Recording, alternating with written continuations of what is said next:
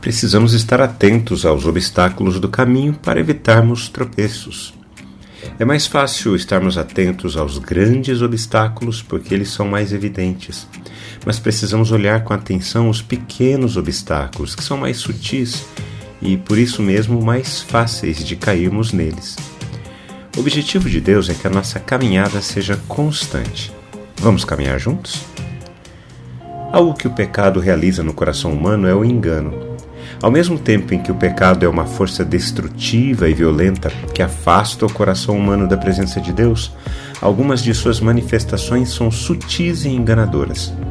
Por isso, a primeira imagem associada ao pecado na Bíblia é a figura de uma serpente. A maneira dela se locomover sorrateiramente para atacar a presa é uma imagem que se adequa muito bem ao pecado. Um desses enganos tem a ver, por exemplo, com a seguinte ideia: se algo faz você feliz, então simplesmente faça isso. O engano reside exatamente aí. Nem tudo que é bom faz bem. Refrigerante é bom, porque é doce, mas faz mal. Assim é com o pecado. Pelo simples fato de algo ser bom no sentido de gostoso, de ser agradável, não quer dizer que faça bem. Os versículos de hoje nos falam assim: e se alguém fizer tropeçar um destes pequeninos que creem em mim, seria melhor para esse que uma grande pedra de moinho fosse pendurada ao seu pescoço e fosse jogado no mar. E se a sua mão leva você a tropeçar, corte-a, pois é melhor você entrar aleijado na vida do que, tendo as duas mãos, ir para o inferno, para o fogo que nunca se apaga, onde não lhes morre o verme, nem o fogo se apaga. E se o seu pé leva você a tropeçar, corte-o, pois é melhor você entrar na vida aleijado do que tendo os dois pés ser lançado no inferno, onde não lhes morre o verme, nem o fogo se apaga. E se um de seus olhos leva você a tropeçar, arranque-o, pois é melhor você entrar no reino de Deus com um olho só, do que tendo os dois ser lançado no inferno, onde não lhes morre o verme, nem o fogo se apaga.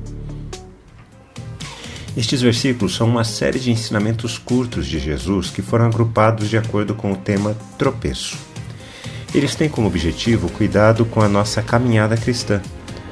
Devemos tomar cuidado para não sermos pedra de tropeço na vida dos outros, mas também para não tropeçarmos em nós mesmos.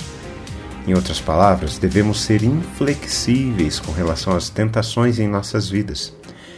Como acontece frequentemente com os ensinos de Jesus, esse também não deve ser entendido literalmente. A lição que Jesus nos deixou para ser aprendida é esta: o pecado é uma força muito destrutiva. As tentações devem ser abrupta e decisivamente cortadas. Brincar com elas é fatal.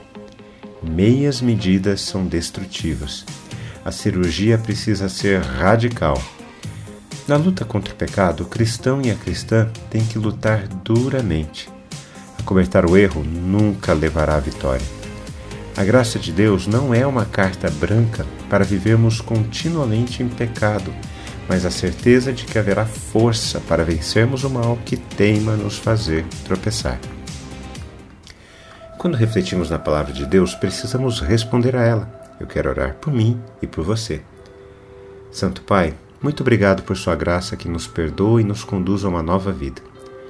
Não há como esconder do Senhor o fato de que passamos por tentações e muitas vezes não percebemos o quanto somos enganados pelo pecado. Dá-nos um coração atento, ajuda-nos a estarmos vigilantes para que não caiamos. Pedimos isso em nome de Jesus. Amém. Um forte abraço a você, meu irmão e minha irmã. Nos falamos em nosso próximo encontro, está bem? Até lá!